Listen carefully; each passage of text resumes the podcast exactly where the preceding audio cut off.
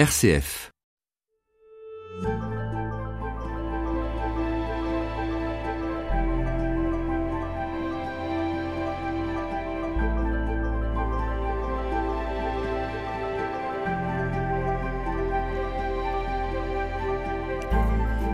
Un matin d'hiver de 2007, alors que vous traversiez une période où les épreuves se succédaient, Michel Cole, vous avez fait une expérience intérieure qui a bouleversé votre vie, celle d'une présence silencieuse au plus profond de vous.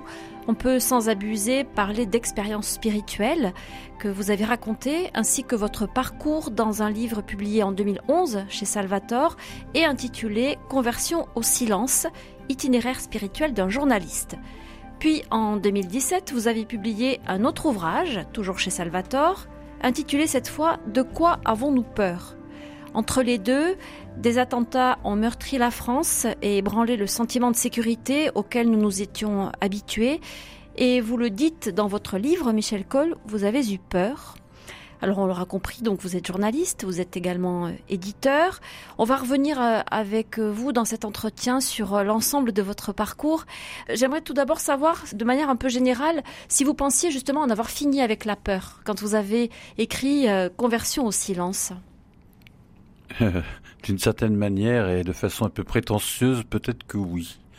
Puisque je me disais, j'ai fait la rencontre de ma vie. Il y a dix ans, et donc je pensais que j'étais prémuni, protégé, un peu comme dans une tour d'ivoire. Euh, en plus, euh, comme je prie beaucoup plus qu'avant, je pensais que tout cela un peu m'immunisait contre un certain nombre de, de chutes, de vices, euh, d'autres problèmes. Je pensais vraiment être prémuni, protégé. puis je m'appelle Michel, alors j'ai une petite vénération pour les anges. Je pensais vraiment que mes anges gardiens faisaient une haie comme ça pour faisait barrage. faisait barrage aux intempéries de, de l'histoire. Et puis finalement non, euh, pas du tout. Je dirais peut-être même que j'ai fait l'expérience d'être extrêmement vulnérable depuis que j'ai été visité par euh, le silence de la présence, comme je dis souvent. Ça peut paraître étrange, mais il y a une prière ou un psaume euh, ou une hymne peut-être dans le bréviaire qui qui fait cette euh, évocation que plus on s'approche de Dieu, plus on est fragilisé, plus on est vulnérable. C'est un peu comme dans une histoire d'amour. Hein. Quand on aime quelqu'un, on est hyper fragile. Eh bien, je crois que j'ai fait cette expérience-là. C'est-à-dire que bah, peut-être que ma peur, je dis pas qu'elle était plus grande que les peurs de ceux qui m'entourent, mais que j'ai ressenti avec beaucoup plus d'acuité. Quand vous avez euh, publié euh, Conversion au silence en 2011, vous parlez d'un brûlant désir de témoigner. Euh, ce brûlant désir, euh, qu'est-ce que vous en diriez aujourd'hui euh, Il est né de quoi? Une ardente obligation de témoigner. C'est ce que je ressentais à l'époque. Mais il m'a fallu quand même trois ans pour témoigner. C'est-à-dire entre le moment où j'ai vécu cette visitation et puis le moment où vraiment cette ardente obligation a pu s'exprimer, il a fallu trois ans trois ans d'approfondissement, trois ans de décryptage, trois ans de, de, distance aussi, de, prise de distance par rapport aux événements. Et là, j'ai fait une découverte assez extraordinaire. L'impérieux devoir que nous devrions avoir, nous qui nous réclamons en partie de Jésus-Christ, euh, de relire régulièrement notre vie. Et donc après ce, ce coup de théâtre qu'a été en effet cette rencontre avec le Christ, à un moment où je m'y attendais absolument pas, euh, j'ai eu besoin, c'est un sacré coup, quoi. Il faut du temps. Vous savez, quand il vous arrive, c'est comme un coup de foudre. il faut du temps pour s'en remettre. Euh, il m'a fallu trois ans, en effet, hein. et puis une bonne année d'écriture. Hein. Donc c'est, vous voyez, il faut laisser le temps faire son œuvre et se laisser aussi, euh, je dirais, quelque part sculpter par ce temps. Hein. Et moi, je l'ai fait, voilà, en revisitant l'histoire de ma vie et en la méditant, évidemment, en relisant les Écritures, ce que je n'avais jamais fait de mon existence. Pour moi, comme pour beaucoup de gens, encore malheureusement, l'Évangile, la Bible, ce sont des textes, euh, des fossiles qui datent d'il y a 2000 ans. Bon, c'est très loin de mes préoccupations aujourd'hui. Là, vraiment, ça a été une des premières grâces, c'est-à-dire pendant ce temps d'incubation, je puis dire, de relire ma vie à la lumière des Écritures. Grand témoin, RCF.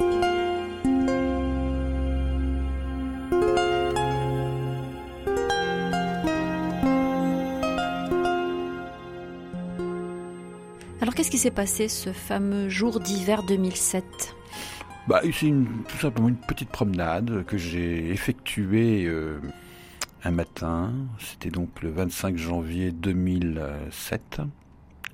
Maintenant, je le sais parce que j'ai retrouvé l'agenda. Je savais que c'était passé l'hiver et j'ai retrouvé en rangeant mes affaires le fameux agenda. Euh, C'était une période où je faisais des visites de monastères. Je préparais un livre sur la vie monastique et donc j'étais euh, à l'abbaye Notre-Dame de Scourmont dans les Ardennes belges. Et c'était le jour de mon départ.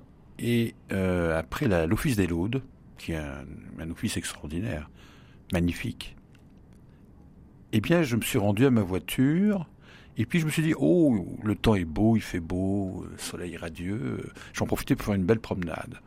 Et en effet, je suis parti comme ça, sans savoir où j'allais, en marchant, et en ne pensant à rien. Et c'est au détour d'un petit chemin que, euh, par contre, je revois bien le lieu, au moment où je vous parle. Je revois bien le lieu, euh, donc je serais capable peut-être de le repérer si j'y retournais. Je suis pas retourné. Il faut jamais revenir sur ses pas. Euh, là, j'ai été pris d'une crise de larmes phénoménale. Vous savez, ces crises de larmes qu'ont les enfants, tout petits enfants, quand ils pleurent, on ne sait pas pourquoi. C'était exactement cela, mais alors vraiment euh, de manière intempestive. Ça a duré très longtemps. Euh, bon, je dis ça, je n'en sais rien. J'ai eu l'impression que ça durait longtemps.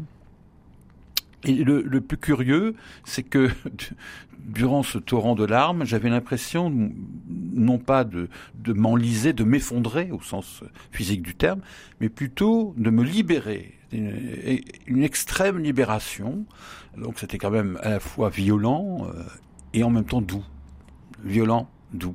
On dit souvent que la vie est tissée de paradoxes. Je peux dire que ce moment crucial de ma vie a été vraiment paradoxal. Et quand ça s'est achevé, donc après un certain temps, quand ça s'est achevé, euh, je suis retourné à ma voiture et j'ai ressenti à ce moment-là une paix que je n'avais jamais ressentie, une, une libération, comme je disais, et une certaine joie, une forme d'insouciance, mais une insouciance de l'âme, enfin un peu inédite ah que vous ne connaissiez pas Je n'avais jamais ressenti ça. J'ai toujours été quelqu'un de très sensible, empathique avec ce qui se passe autour de moi, notamment les êtres qui m'entourent. J'ai ressenti des grands moments comme ça de d'attendrissement, des grands moments de beauté, des grands moments de bonté aussi. Mais là, je n'avais jamais senti cela à ce point-là, à ce degré-là. Au point que j'ai, quand j'ai pris ma voiture, je revenais sur Paris, donc j'avais au moins trois heures de voiture, revenant des Ardennes belges jusqu'à jusqu'à Paris. Et, là, je n'ai pas mis la, la, radio. Je restais en silence. Tellement ce silence m'avait m'avait attendri, séduit. Vous savez, comme on dit dans les psaumes. J'ai été séduit par cet instant. Et par contre, je me demandais, mais qu'est-ce qui m'est arrivé? Est-ce que je suis en train de faire une déprime? Et, et, ben non, je ne faisais pas une déprime parce que j'étais plutôt heureux, donc c'est pas une dépression. Et c'est pour ça qu'il m'a fallu beaucoup, beaucoup, beaucoup de temps, de patience, moi qui suis impatient, pour essayer de comprendre ce qui m'était arrivé et de mettre des mots. Le fameux décryptage dont vous parliez tout à l'heure. De mettre des mots, et les premiers mots qui me sont venus, c'est des mots euh, tout simple, euh, suggéré par euh, le silence de la présence. C'était euh, je suis là, je t'aime, tu n'es pas seul. je ne sais plus dans quel ordre c'était, mais c'était ces trois trois affirmations et qui ont scandé tout mon voyage, le retour chez moi, et qui aujourd'hui encore, je dirais, me font vivre. Enfin, voilà. Et jamais avant je n'avais pu exprimer cela. Jamais je n'avais pu entendre ces mots-là résonner dans mon cœur.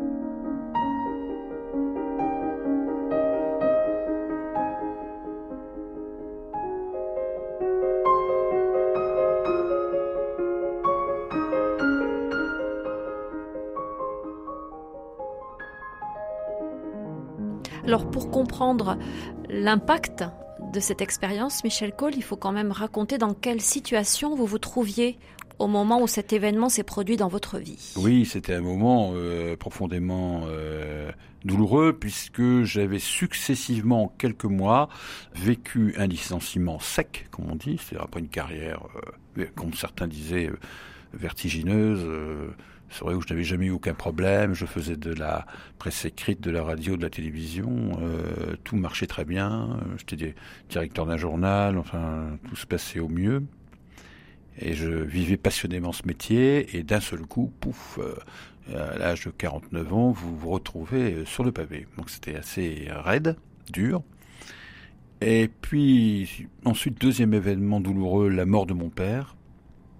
Donc euh, bon, euh, je ne m'étendrai pas, c'est toujours très douloureux et on a l'impression d'être amputé euh, d'une part de sa vie. Hein. et donc c'était surtout que c'était une longue maladie, comme on dit. Donc ça a été particulièrement pénible. Donc c'était le deuxième coup de, massue. Et puis le troisième coup de, coup de grâce, si je puis dire, c'est mon corps lui-même qui a défailli. Donc moi qui avais une santé de fer, je n'ai jamais été malade, je ne suis jamais allé à l'hôpital. J'ai dû m'y rendre à deux reprises pour un petit problème, un problème euh, cardiaque. Et donc, euh, ben voilà, j'ai vécu euh, là euh, la solitude de mm. l'hôpital et. Donc vous avez trois, eu épreuves, trois, épreuves successives, concomitantes même. Concomitantes. Et là, je me suis retrouvé au fond du puits, quoi. Bon, j'étais entouré, j'avais ma femme, ma famille. Enfin, j'étais pas seul, je dirais d'une certaine manière. J'étais très entouré, mais en moi, il y avait une grande solitude, une grande détresse. Quand je relis Job, je, je, peux, je ne sais pas si je peux, je me compare pas à Job, mais ça me parle. Cette grande solitude, ce grand désert intérieur. J'avais l'impression que ma vie était terminée. Hein. Euh, je n'avais plus rien, à, je n'avais plus rien à faire, plus rien à montrer, plus rien à, j'avais plus de force. Et c'est à ce moment-là, donc, euh, à l'occasion d'un, d'une enquête que m'avait proposé un éditeur sur la vie monastique. C'est à cette occasion-là donc que j'ai vécu cette rencontre extraordinaire. Est-ce que vous... Non, je dirais pas extraordinaire. Je dirais simplement j'ai vécu la rencontre. Est-ce que vous, avez, vous pourriez dire aujourd'hui qu'il aura fallu euh, ces épreuves pour que cette rencontre advienne? C'est une question que je me pose souvent. Est-ce qu'il a fallu que je sois au fond du puits pour que, en effet, je puisse être disponible à la présence euh, de Dieu, je ne sais pas quoi vous répondre. Par contre, ce que je sais, c'est que dans la fragilité où je me trouvais, l'humus, la terre dont je suis fait, était prête à, recevoir la semence, en tout cas, était prête à, était prête à être même labourée, d'une certaine manière, euh, par le, le, grand laboureur. Je pense qu'il y a une prédisposition à la rencontre euh, personnel avec euh, le Christ, c'est d'être très humble, d'être très euh, démuni. De tomber le masque? Oui, oui, d'arrêter de jouer le fanfaron. C'est ce que vous étiez un peu, un fanfaron? Je dirais pas que j'étais fanfaron, mais je me souviens d'une expression un jour d'un de mes amis à qui je disais tiens ce soir je vais euh, participer à une émission de télévision je ne dirai pas le titre, c'est une émission à ses, côtés, et il m'avait, il m'avait répondu, mais pas méchamment, mais ça m'avait marqué, ah, tu vas aller faire le beau encore une fois. Et si vous voulez, je, je crois que le jour où on est là de faire le beau, par exemple, dans mon métier, je pense que ça nous prédispose vraiment à vivre d'authentiques rencontres, de vraies rencontres gratuites, sans souci de briller, sans chercher à briller, se laisser briller de l'intérieur, c'est la euh, vérité de ce qu'on est qui euh, apparaît à ce moment-là? Moi, je pense. Et dans la vérité de ce qu'on est, il y a la présence de quelqu'un. J'en suis intimement convaincu. Les larmes que vous avez versées abondamment, aujourd'hui, vous, vous pensez qu'elles coulaient sur quoi? Vous avez pleuré sur quoi à ce moment-là? je ne sais pas sur quoi elles ont coulé, elles ont coulé sur moi. Sur vos joues Sur mon mais Elles sont peut-être venues des petits cristaux de gel, parce que ce jour-là, il y avait du givre partout. c'était très, c'était très beau d'ailleurs, un ciel bleu magnifique. Mais ce que je sais par contre, c'est qu'elles transportaient tout un, toute une cargaison quand même de, de vilaines choses. De vilaines choses que jamais j'avais osé regarder en face de moi que vous connaissiez ah, Oui, mais quand même. Vous savez, on a, oui, parce que je l'avais envie ça dans un coin de ma vie. Je voulais pas en parler. Je, je, je passais dessus, quoi. J'avais honte, peut-être. Et ces larmes m'ont m'ont déchargé de tout ce que je ne voulais pas euh, regarder, tous ces, toutes ces erreurs que j'ai commises, ces fautes euh, personnelles, ces agressions que j'ai pu, euh, oui, ces, ces mensonges, ces c'est toutes ces choses où on n'est pas, on n'est pas soi. Enfin, on, joue un personnage. Euh. Et puis aussi, euh, dans ces larmes, il y avait aussi tout, tout le mal que j'avais reçu. Il y avait le mal que j'avais commis, il y avait le mal que j'avais reçu. Il y avait du chagrin? Oui, il y avait beaucoup de chagrin. Oui, il y avait un énorme chagrin. Et je pense aujourd'hui avoir compris que ce chagrin il était surtout animé par le fait qu'il me semblait que je n'avais pas été là à certains moments de ma vie où je devais être. J'avais raté des occasions. La vie est courte. Moi, je vais avoir 62 ans cette année, encore jeune. Ma maman, qui a 95 ans, me dit Tu es encore un bambin. Je serai toujours un bambin pour elle. Mais bon, 60 ans, on commence quand même à, savoir que si on multiplie l'âge par deux, ça fait 120. Il y a peu de chances pour qu'on, pour qu'on atteigne ce score. Et je crois que ça aussi, ça rend humble. Et surtout que ça, je parlais tout à l'heure de la relecture de vie. Il ne se passe pas un jour sans que j'essaie de relire ma vie. Alors, la journée, mais aussi euh, plus loin. Dans quel but? Faire le point. Faire le point. Euh, réajuster, réajuster. Si besoin Oui. Pas me juger. Il y a quelqu'un d'autre qui me juge au bon sens du terme. Quand je dis ça, c'est pas le juge du tribunal, mais qui me, qui me, quand je dis qu'il me juge, je veux dire que on croit en un Dieu, nous chrétiens, qui nous aime avant de nous juger, enfin qui ne nous juge même pas. Il nous aime avant même que on lui ait demandé pardon. Non, ce que je veux dire, c'est que ce qui est important, c'est de relire sa vie pour savoir euh, si on a été soi, tout simplement, si on n'a pas encore une fois été le pharisien de service, si on n'a pas encore été une fois le prétentieux, l'orgueilleux, euh, qui fait partie de malheureusement notre condition humaine, on est comme ça. Bon, et moi, pour moi, c'est très important maintenant de de, revisiter ces, moments passés, ces moments qui sont maintenant enfuis, ce temps qui s'enfuit, pour euh, justement essayer de savoir si j'ai été à la hauteur euh, de celui qui, il y a dix ans, m'a dit euh, Je suis là, je t'aime, tu n'es pas seul. Parce que ça, ça m'oblige vis-à-vis des autres. Ça m'oblige vis-à-vis de la vie. Des... Ça m'oblige dans la vie. Ce, n'est pas qu'un petit bien pour moi. Ce n'est pas qu'un, qu'un je dirais, un ticket de survie que j'ai reçu ou quelque chose comme ça.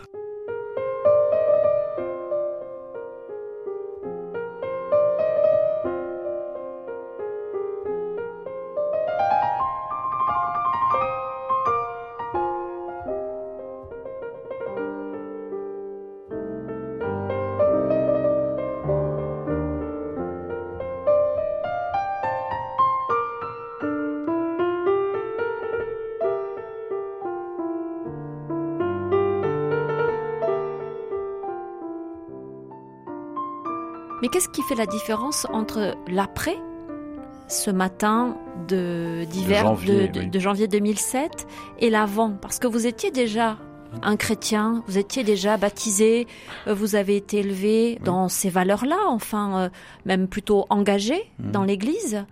Qu'est-ce qui s'est passé finalement? Alors, oui, j'ai été même enfant de cœur étant petit. J'ai été d'abord dans une famille très aimante et puis dans une famille catholique. Euh, j'ai eu un cursus scolaire dans des écoles catholiques. Euh, donc vraiment, j'étais euh, estampillé. Sur le plan culturel, en tout cas. Oui, j'avais une culture, j'avais une sentimentalité religieuse. J'ai une très grande sentimentalité. C'est-à-dire, qu'est-ce que c'est une sentimentalité bah, religieuse Sentimentalité religieuse, pour moi, je, je l'incarnerais par le petit garçon que j'ai été, qui, à 6 ans, célébrait la messe dans sa chambre. Hein, euh, ma grand-mère m'avait même fait un surplis. Euh.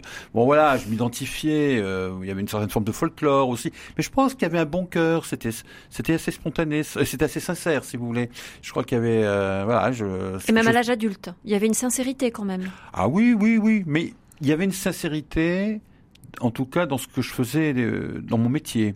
Bon, j'ai été, c'est vrai, un formateur religieux, comme on dit, plusieurs années, hein, pendant presque 20 ans.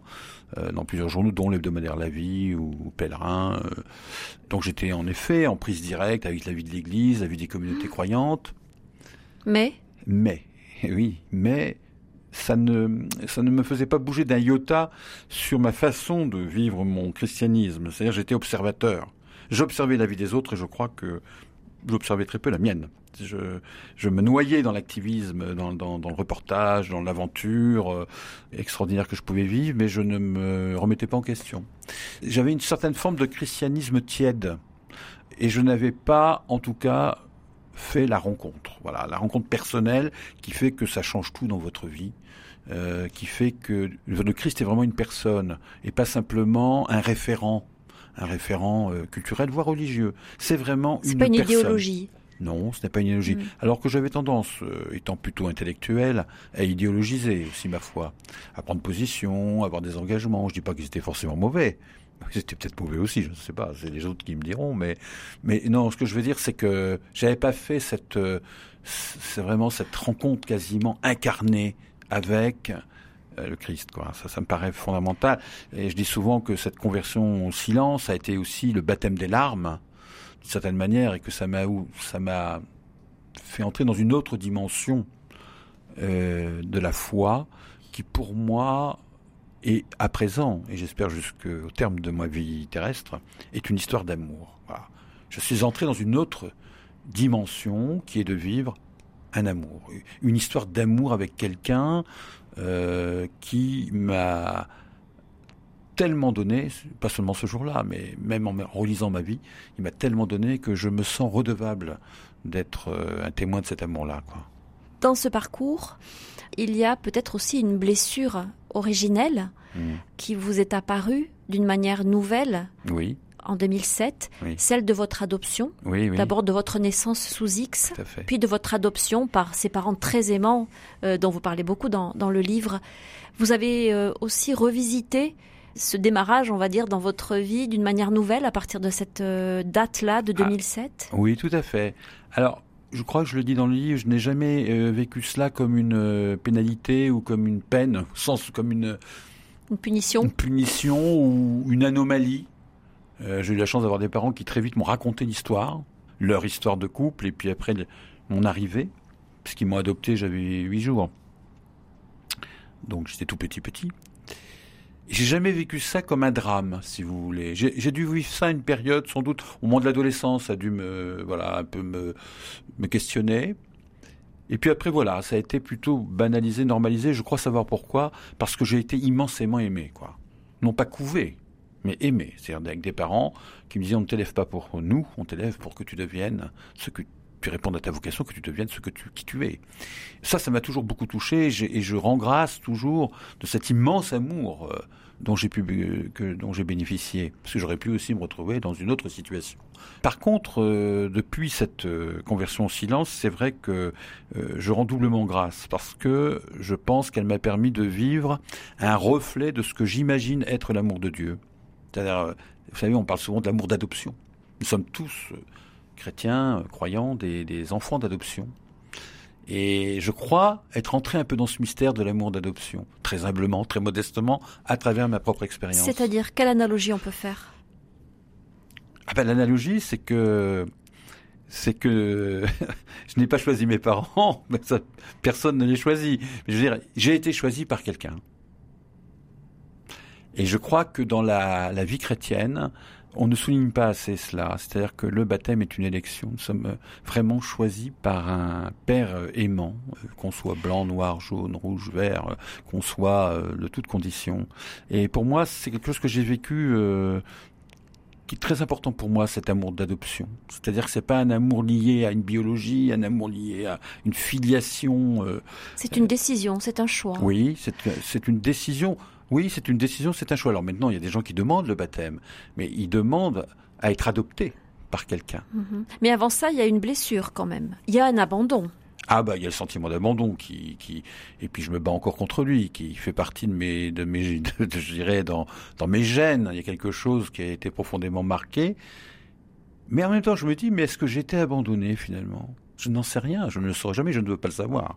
En plus, je ne fais pas partie de ceux qui, qui veulent absolument avoir la, la vérité sur leur origine, parce que je, parce qu'elle ne m'empêche pas de vivre et de m'épanouir d'abord, et ensuite parce que je, je, je, veux garder, je veux garder une part de ce mystère. Voilà. Et en plus, pour revenir à votre question, qui suis-je pour penser que j'ai été abandonné? Je n'en sais rien, je ne sais pas ce qui s'est passé par rapport à, à ma mère biologique, si vous voulez. Je ne sais pas ce qui s'est passé. On ne sait pas. Pas de colère? Moi? Hmm. Ah, j'ai été longtemps colérique, très colérique. Donc ça devait être sans doute lié à ça, à l'enfant qui hurle. À l'enfant qui hurle parce que, euh, voilà, il, a perdu... Euh, il, a perdu quelqu'un et surtout il n'est pas protégé, il n'est pas. Il a peur. Il a peur, voilà, il a peur. Donc j'étais très souvent colérique et je dois dire que depuis dix ans, j'essaie de. Ça va mieux? voilà, vous, parlez à ceux qui me connaissent bien. Il m'arrive de, encore de m'irriter, mais moins, beaucoup moins qu'avant.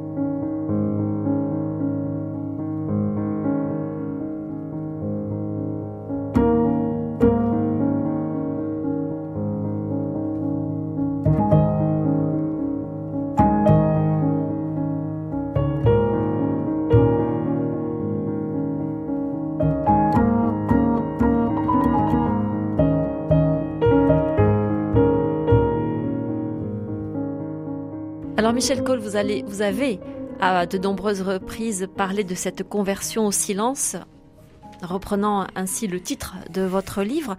Ce silence, si on, poursuit sur ce qu'on est en train de dire là, puis après on va élargir, mais c'est peut-être aussi un, silence de départ, un retour à ce silence, vous le dites dans le livre d'ailleurs, une expérience un peu fondamentale de l'absence dont vous venez de parler aussi, de cet abandon, de ce sentiment d'abandon, du vide. Oui.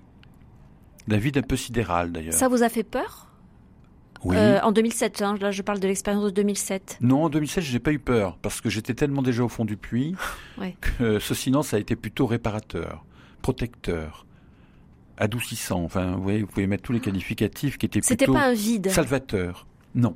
Ah non, je l'ai pas ressenti comme un vide. Non, parce que comme je vous le disais tout à l'heure, euh, ces larmes me vidaient d'une certaine manière, bien sûr, me vidaient de toute cette noire cargaison, et en même temps me remplissaient de quelque chose, d'une présence. Ce silence, il vous accompagne encore aujourd'hui? Oui. Sous quelle forme? Le matin, tous les matins, euh, pendant 45 minutes de prière, tous les matins, seul. Le matin, et je raconte dans le livre, et ça n'a pas changé depuis euh, dix ans maintenant. Euh, je me lève très tôt, je prépare le petit déjeuner pour ma, pour ma femme et moi, et je m'isole. Et devant un petit oratoire que, que j'ai à la maison, je reste là, j'utilise le bréviaire et je lis les laudes. Voilà. Et, c'est là je retrouve le silence. Je retrouve le silence. Alors je le retrouve euh, tel que j'ai pu le, prolonger d'une certaine manière, mais je retrouve pas et je ne retrouverai jamais le goût de, le goût de ce silence qui, qui est survenu comme ça euh, sur ce petit sentier euh, de l'abbaye de Scourmont, du bois de Scour, du bois de, de Chimay, comme on dit là-bas, dans les Ardennes belges. Je, je ne le retrouverai jamais. Pourquoi? Parce que ça fait partie du mystère. Je, ne cherche pas non plus à le, perpétuer. Pourtant, ce, ce, que vous vivez encore aujourd'hui a quelque chose à voir avec ce silence. Il y a quand même une continuité, oui. mais cette expérience, elle a eu lieu à un instant T, à un lieu précis, et maintenant c'est à vous de, continuer de la, de la faire vivre. Vous savez, c'est comme quand vous rencontrez quelqu'un pour la première fois et vous avez un coup de foudre. Un grand coup de foudre. Bon, j'en ai eu dans ma vie, des coups de foudre. Puis j'ai eu le coup de foudre pour ma femme, celle que j'ai choisie, mais et qui m'a choisi. mais jamais plus vous ne retrouvez ce moment-là, jamais plus. On continue de s'aimer, on continue cette histoire d'amour, mais ce moment où a jailli l'étincelle, ce moment où vous avez senti que vous perdiez pied avec vos prétentions, votre arrogance, votre orgueil, et que vous vous abandonnez à quelqu'un, vous dites ça y est, j'ai rencontré euh, celle ou celui avec qui euh, je veux partager ma vie, je, eh bien, vous ne retrouvez plus ce goût initial. Eh bien, moi, c'est la même chose avec ce qui s'est passé euh, sur ce petit sentier. Je ne retrouverai plus le goût initial. Ça m'a perturbé une période, pendant une période, durant ces trois ans, vous savez, j'essayais de revisiter. Je me suis dit, c'est quand même, bah, c'est malheureux. Je vais être nostalgique de cet instant. Eh bien non, je n'ai pas été malade de cette nostalgie parce que il se prolonge par quelque chose qui tous les jours euh, prend euh, d'autres couleurs, prend d'autres saveurs, qui est ce temps de rencontre tous les jours avec celui qui est venu à ma rencontre. Parce que c'est lui qui est venu à ma rencontre. C'est pas moi. si on poursuit sur cette notion de silence, on est dans une société saturée de bruit, euh, il y a beaucoup d'agitation, il y a beaucoup de, de brouhaha partout, à peu près partout. Vous le ressentez différemment aujourd'hui? Oh, je ne vous cache pas que parfois certains bruits me font hurler, euh, intérieurement, je hurle pas dans la rue quand même. Je vais peut-être vous étonner quand même en vous disant que ce qui a peut-être quand même modifié ma perception des bruits urbains des bruits euh, dans la société, c'est que dix ans après euh, ma conversion au silence, aujourd'hui, j'arrive à percevoir parfois dans certains bruits horripilants quand même un reflet de la présence. Il m'arrive de me dire, mais ces bruits ne sont peut-être pas aussi dissonants qu'on veut bien le croire et le penser. Moi, j'essaye d'être un contemplatif actif, c'est-à-dire de savoir euh, prendre mon temps dans les rencontres, dans le regard que je pose sur les choses, sur les êtres. Essayez de ne pas avoir ce regard fugace, fuyant tout le temps, comme quand on regarde euh, son, téléphone portable. Hein, c'est très fugace, c'est furtif. contempler, c'est autre chose. C'est déposer son regard dans quelqu'un qui, veut bien accueillir ce regard. Eh bien, depuis que je, m'exerce à cette ascèse, je, découvre que dans un, dans, une, dans un bruit de moteur pétaradant, eh bien, je peux parfois, parfois, y distinguer quelque chose qui n'est pas forcément agaçant. Je ne crois pas à la dictature des bruits. Je n'aime pas ce terme. Les bruits sont émis par les hommes. C'est nous qui les émettons. Mais moi, j'émets des bruits aussi. Commencez par la voix qui se transmet dans, le micro actuellement. Nous sommes tous plus ou moins responsables des bruits que nous émettons. Donc pour moi, tout bruit, il est émis par, une vie humaine. Et il peut être quelque part le transmetteur de quelque chose de fondamental, d'essentiel, de cette vie qui émet ce bruit. C'est pour ça que je me dis, arrêtons de maudire les bruits. Les bruits, ils sont bah, des, fruits de l'activité humaine. Et donc j'essaye, euh, autant que ce peut, de ne pas toujours maudire les bruits. Donc vous ne fuyez pas, vous ne fuyez pas la, la, ville, l'activité, euh, euh, vous n'êtes pas devenu un, un, ermite. Non, mais j'ai une préférence en effet pour la, campagne. Quand je retourne tous les 15 jours dans ma campagne picarde, je ne vous cache pas mon bonheur de retrouver mes arbres, des, des, les grands ciels, euh, et puis euh, le bruit des peupliers. Voilà un bruit, par exemple, très agréable, le bruit des peupliers. Peut entendre la voix des anges de temps en temps. non, mais voilà, mais c'est vrai que mon, ma nature est plus portée à me laisser adoucir par ce type de, de bruit, de bruissement. Mais je vis en ville, je vis en banlieue parisienne, il y a beaucoup de bruit. Eh bien, je pense aussi que dans ces bruits, Dieu me parle. Et me parle de ce qu'il aime le plus, la création.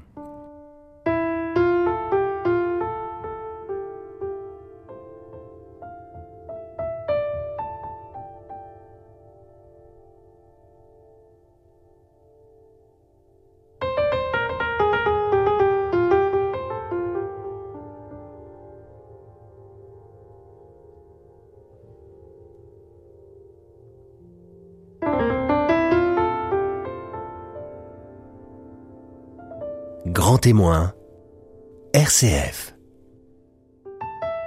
Est-ce qu'il y a en vous un lieu de silence permanent?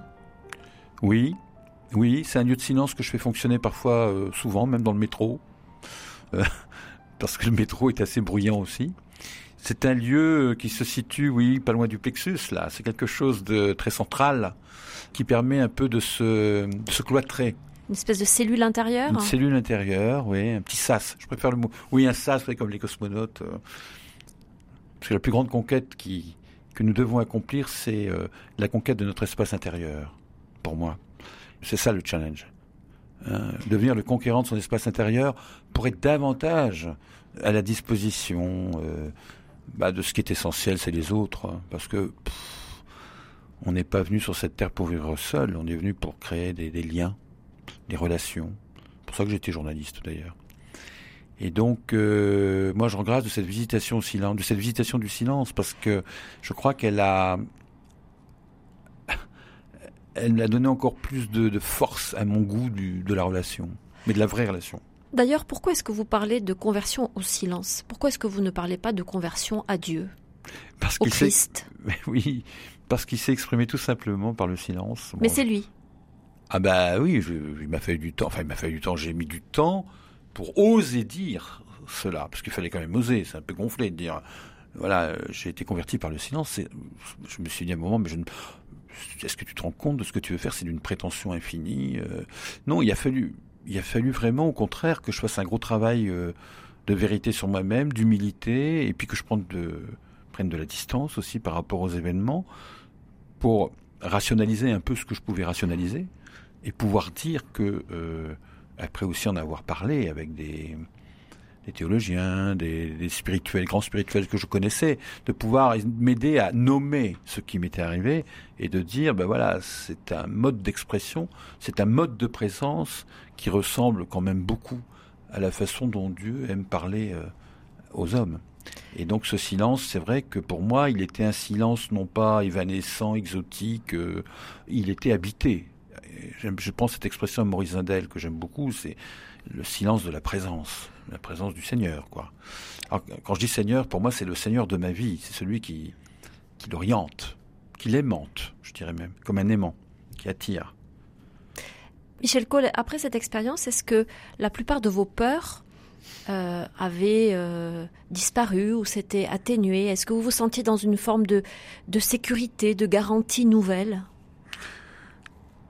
Pour en revenir à ce qu'on disait au début. Oui, je raconte dans Conversion Silence que dans ma famille, on m'appelait Cowboy la trouille. C'est pour vous dire qu'il y avait du travail. Hein. J'étais très peureux, j'étais craintif. Euh, très timide. Oh, j'étais immensément timide, euh, mais euh, je rougissais à devenir. Ah oui, j'étais vraiment malade. Mes parents s'inquiétaient beaucoup pour mon avenir d'ailleurs. Adolescent. Donc. Oui, ça, ça s'est transformé vers l'âge de 18, 17, 18 ans. Mais c'est vrai que j'étais un enfant terrorisé par par tout ce qui l'entourait, quoi. Hein. Donc, euh, en matière de peur, vous en connaissiez un rayon. J'en connaissais un sacré rayon. Euh. mais c'est vrai que je pouvais penser que cette conversion silence, finalement, était une assurance tout risque.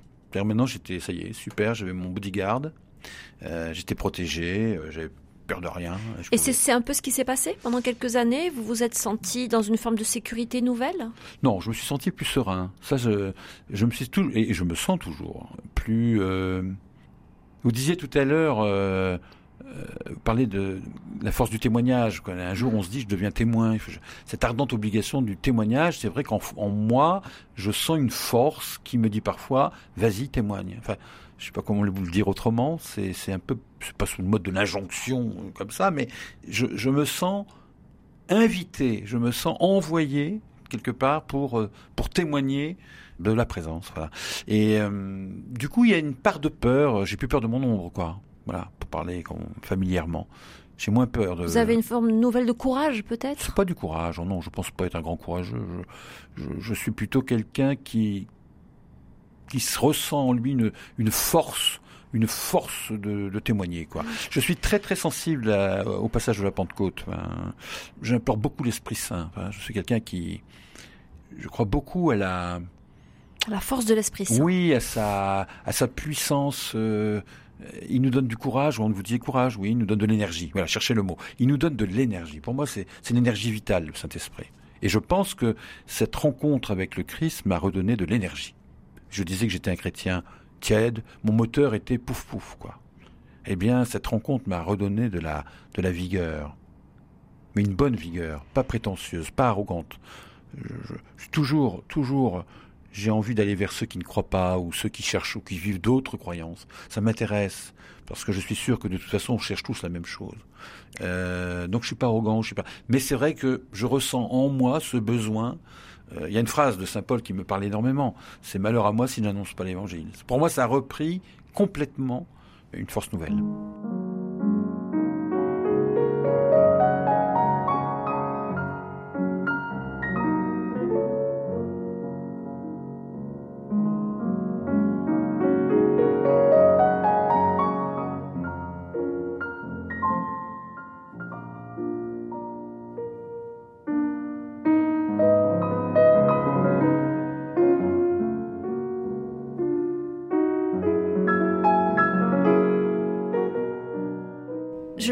Commencer cet entretien, Michel Cole, en 2017, vous avez publié un nouveau livre, De quoi avons-nous peur dans lequel, à nouveau, vous témoignez. Vous posez aussi un, regard euh, de journaliste hein, euh, mmh. sur euh, les événements qui ont suscité une très grande peur chez vous elle vous a surpris, cette peur? Vous ne vous attendiez pas à ressentir à nouveau cette espèce de, cette forme de panique qui vous a saisi? Alors, il faut dire les choses euh, tout de suite euh, clairement, au moment des, attentats qui ont frappé la France euh, en 2015 Ah oui, ce qui m'a surpris, justement, c'est que moi qui étais plutôt quelqu'un de très dialoguant avec les gens, très bienveillant, plutôt curieux des autres, aimant la relation, enfin tout de découvrir que ben, d'un seul coup, j'évitais de rencontrer certaines personnes parce qu'elles ne croyaient pas comme moi ou elles s'habillaient autrement que moi, et même d'en venir à, les prendre en grippe. C'est-à-dire que c'est une façon gentille de dire de les haïr. C'est ça qui m'a... J'ai eu peur de ma peur. Voilà. Le jour où mon voisin tunisien, avec qui je conversais régulièrement, avec qui... Euh, on riait, avec qui on parlait tout simplement de, la pluie, du soleil, comme on dit, mais avec qui j'avais une relation de convivialité. Du jour au lendemain, j'ai décidé de ne, plus, de ne plus lui parler parce que je l'avais amalgamé avec les, les terroristes euh, qui ensanglantaient euh, Paris. Moi, j'étais imbibé par les images que je voyais. Euh, pourtant, je sais que j'avais visité beaucoup de pays arabes. J'étais, j'avais une certaine compréhension du, de la religion musulmane, j'avais lu beaucoup de livres, donc j'étais quand même quelqu'un qui, qui avait une ouverture d'esprit normalement par rapport à, aux musulmans. Et alors qu'est-ce qui s'est passé en vous là? Et Ce qui s'est passé en moi, c'est que j'ai eu peur de lui. J'ai eu peur de lui, j'ai eu peur de sa femme qui se voilait, de ses filles qui se voilaient aussi. Et du jour au lendemain, j'ai décidé de ne plus lui parler. J'ai quitté le trottoir quand je le voyais à l'horizon. Il s'est jamais rendu compte, lui, de ce qui se passait en moi. C'est moi qui fonctionné comme ça, c'est pas lui. Lui, il avait éventuellement, oui, il avait évidemment changé un peu de son mode vestimentaire, sa femme et ses, filles aussi. Donc tout ça me, je considérais ça comme des déclarations de guerre, si vous voulez, comme si j'étais agressé. C'était pas, il représentait une identité qui était pour moi agressive. Vous avez réagi intérieurement? Qu'est-ce qui s'est passé J'ai réagi intérieurement. Je me suis fermé. Les écoutilles se sont fermées, euh, les écouteurs aussi d'ailleurs, et je me suis enfermé en moi-même en me disant, ben voilà. Euh, finalement, tu es euh, ce monsieur, il est euh, comme les autres, il est comme ces terroristes, et je lui ai pu parler. Et ça, je veux dire, ça a duré un sacré moment, jusqu'au jour où ça m'a fait souffrir. C'est-à-dire? Bah, Ça m'a fait souffrir parce que il y a quelques années quand même, j'avais été l'initiateur de voyages interreligieux en, Israël et en Palestine.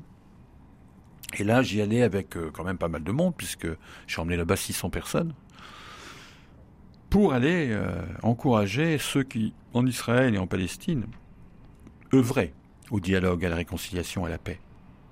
Donc j'étais connu pour être un, chantre, et plus que ça, un acteur du dialogue interreligieux pour la paix. Et voilà, et voilà que pris euh, par l'ambiance générale, la schizophrénie générale, parce qu'il y aussi le climat le général. Climat général mhm. Vous étiez euh, rattrapé J'étais rattrapé par, euh, par la peur ambiante et que j'avais un bouc émissaire, c'était mon voisin. Ça vous a fait douter de votre expérience de 2007 J'ai pas fait le lien tout de suite. Je n'ai pas fait le lien tout de suite. J'ai plutôt vécu ça comme une, incohérence totale par rapport à, tout ce qui avait été mes engagements bien avant ma conversion au silence, parce que ce dont je vous parle, c'était un petit peu avant. Des, engagements qui étaient évidemment éminemment euh, marqués par euh, la foi chrétienne, mon attachement à la, spiritualité chrétienne, mais aussi par un engagement humaniste. et là, je me suis dit, c'est pas possible, je peux pas continuer à vivre comme ça. Euh, à vivre à côté de moi-même, euh, de vivre en renégat. Je renie mes engagements, je renie tout ce qui a été euh, ma vie pendant des années. Et, en plus, je ne peux pas continuer à vivre comme ça parce que je ne vais jamais plus être heureux. Je ne peux pas vivre heureux quand vous, vous haïssez votre voisin et que vous commencez. quand vous avez peur. Et que vous avez peur.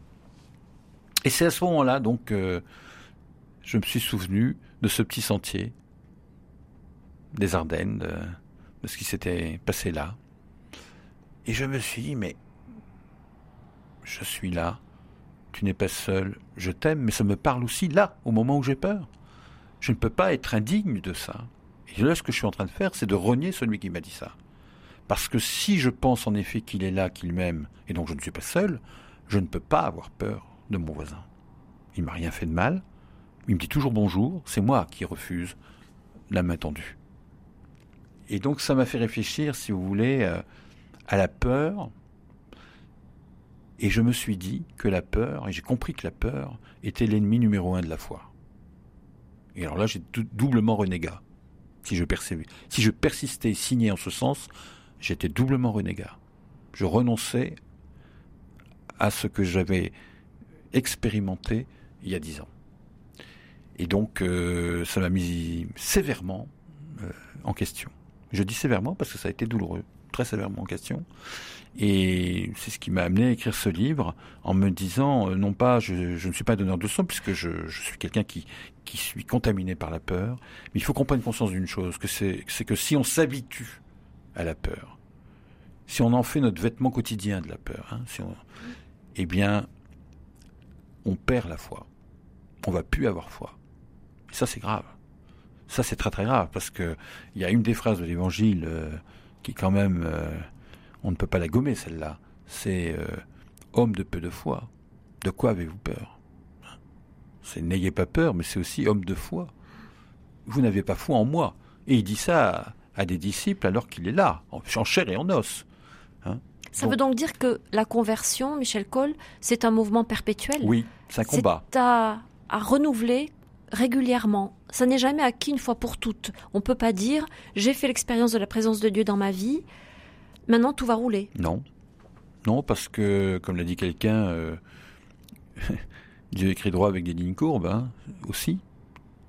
Mais je pense aussi que nous, on écrit droit avec des lignes courbes, d'une certaine manière. C'est-à-dire que notre chemin, moi je ne sais pas ce que sera demain. Demain, je peux être confronté à telle ou telle situation euh, où je peux à nouveau être euh, envoûté par la peur, j'allais dire complètement. Euh. Et donc, c'est un combat. C'est un combat de surmonter cette peur. Je dirais pas de surmonter cette peur, je dirais plutôt de la traverser. Finalement, on est des pèlerins, on traverse, on traverse, on traverse.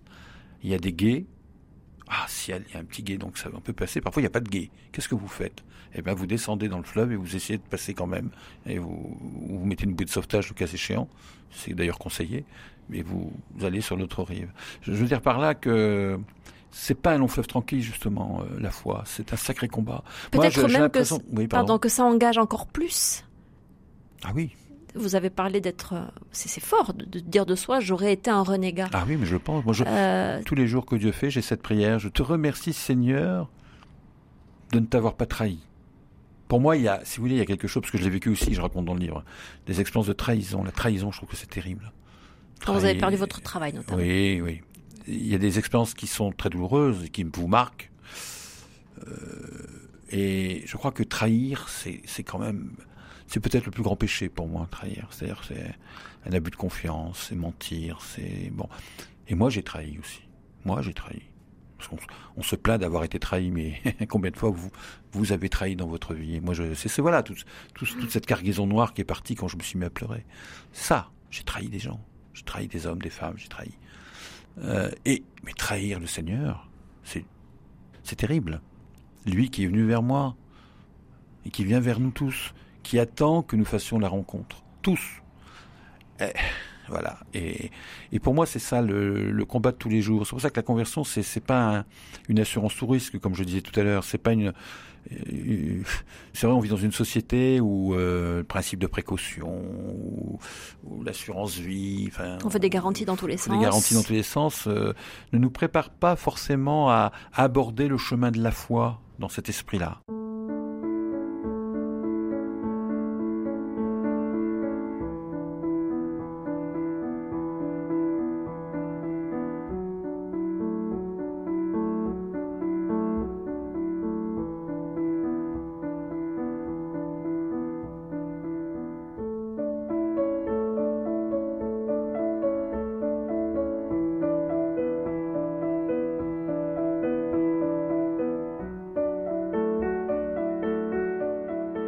Parce qu'il y a de l'inattendu dans la vie. Oui, il y a de l'inattendu. Il y a de l'impondérable. Il y a de l'inattendu, il y a de l'impondérable, il y a du douloureux, il y a du... mais il y a du bonheur aussi. Il y a d'énormes bonheurs. Hein. La vie est paradoxale, hein. elle est faite de blanc, de noir, de, de lumière, d'ombre. Et c'est dans ce clair-obscur-là qu'il faut continuer son chemin. Et ce chemin, euh, on peut s'y aventurer avec beaucoup plus de confiance. Je dirais pas courage, là, je dirais confiance, parce qu'on sait qu'il y a quelqu'un qui est là, que vous n'êtes pas seul et qu'il vous aime. Donc voilà, euh, c'est ça l'assurance. La seule assurance qu'on a, c'est qu'il y a quelqu'un qui est à nos côtés, mais qui nous laisse libre aussi de nos choix.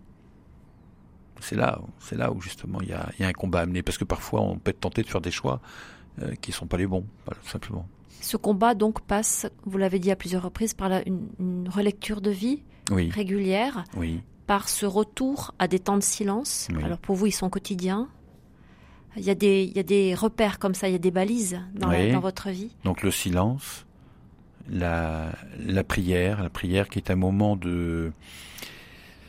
Je compare toujours, moi, une histoire d'amour, hein, parce que la prière, c'est un tête-à-tête, quoi. C'est un tête-à-tête où il n'y a pas de témoin.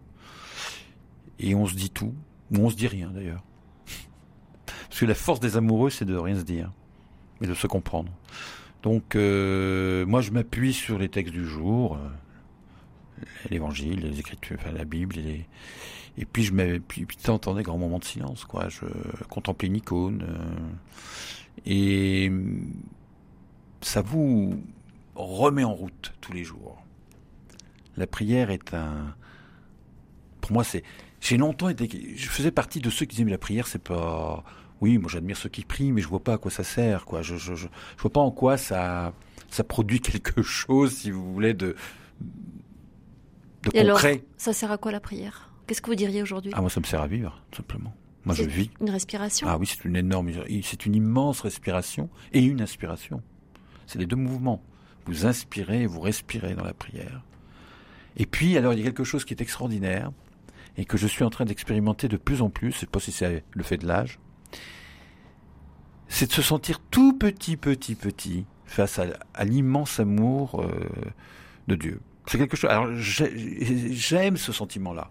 Ça n'est pas écrasant? Non. Euh, je relisais un très beau texte du bienheureux Paul VI, qui sera peut-être canonisé cette année, qui, qui se compare à une fourmi devant l'amour de Dieu. Je trouve ça admirable.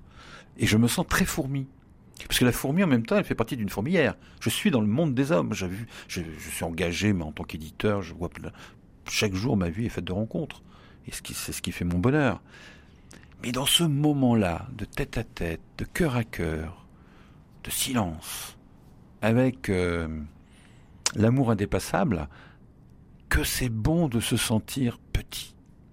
Je vous assure que essayez, vous verrez, c'est c'est c'est c'est très agréable dans un monde en plus notre société où on n'arrête pas de nous demander d'être toujours le plus fort, d'être le plus rentable, le plus performant, Le plus grand. le plus rapide et le plus grand. Qu'est-ce que ça fait du bien de se sentir tout petit, au moins quelques minutes dans sa journée, parce qu'on se sent, on se sent porté par quelqu'un. C'est extraordinaire. C'est l'expérience de l'humilité? Oui, c'est l'expérience de l'humilité. Euh, c'est l'expérience de l'humilité et qui est aussi une leçon de choses pour moi, parce que je pense que euh, apprendre à, à aimer les gens, que ce soit dans les relations professionnelles, dans des, des relations d'amitié, euh, dans sa famille, euh, euh, c'est, je pense, apprendre à diminuer pour que l'autre prenne sa place. C'est très évangélique ça. Oui, mais moi je l'expérimente très fort ça. C'est-à-dire, C'est j'en retire une joie, oui, vous en retirez une joie extraordinaire, parce que vous, vous êtes tellement euh, démunis, c'est-à-dire vous vous retirez tellement de la scène pour que l'autre soit heureux, euh, que c'est une école en effet d'humilité, mais d'humilité qui, qui vous donne euh, une joie intense de voir l'autre heureux. Non pas à cause de vous, mais parce que vous le laissez devenir ce qu'il est. Vous le laissez accomplir sa vocation lui-même en l'aimant tout simplement. Et, parfois, aimer quelqu'un, c'est se retirer. C'est pas toujours être là. Euh, Il y a une phrase de Jean-Baptiste que j'aime beaucoup, c'est il faut que je diminue pour qu'il grandisse. C'est pour moi la plus belle phrase d'amour qui puisse exister. Ça veut pas dire de ne pas s'aimer, de ne pas. Quand je dis ça, je ne me mésestime pas. Je dis simplement que, c'est beau de voir quelqu'un euh, devenir soi-même.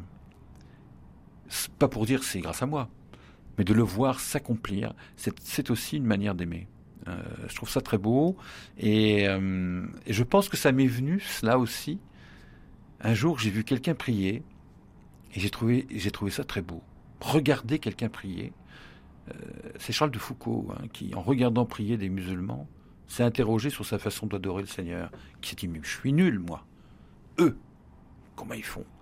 Il s'est remis en question. Il est devenu l'adorateur que l'on sait. Et en plus, c'était un homme de relations. Moi, ça me touche énormément. Et donc, euh, très souvent, je regarde les gens prier. Euh, et je dois vous avouer que plusieurs fois, j'ai été euh, mais euh, ému jusqu'aux larmes en voyant quelqu'un prier parce que cette, cette femme ou cet homme qui priait était d'une sincérité absolue et qui, qui, me qui d'une certaine manière témoignait de l'existence de Dieu et de la présence de Dieu. Ça c'est très très fort. Vous savez, quand vous êtes dans un restaurant, parfois on voit des couples qui se parlent, on est touché par, on sent qu'ils s'aiment quoi. Je reviens toujours à l'histoire d'amour. Hein. Et bien voilà, c'est pareil. Euh, Il faut que nous soyons, euh, quand on prie, des icônes de cet amour qui nous qui nous submerge. Voilà, c'est pour ça que j'aime bien cette image de la fourmi. On est une petite fourmi devant l'immensité de ce qui de ce qui nous permet d'être chaque jour euh, des vivants. Merci beaucoup, Michel Cole, de nous avoir euh, Merci à vous. partagé Véronique. cette expérience. Je renvoie les auditeurs à, à vos deux livres, donc Conversion au silence, itinéraire spirituel d'un journaliste paru chez Salvatore en 2011, toujours disponible. Et puis, euh, plus récent, en 2017, De quoi avons-nous peur, toujours chez Salvatore. Merci encore. Et merci à Pierre Samanos pour la technique.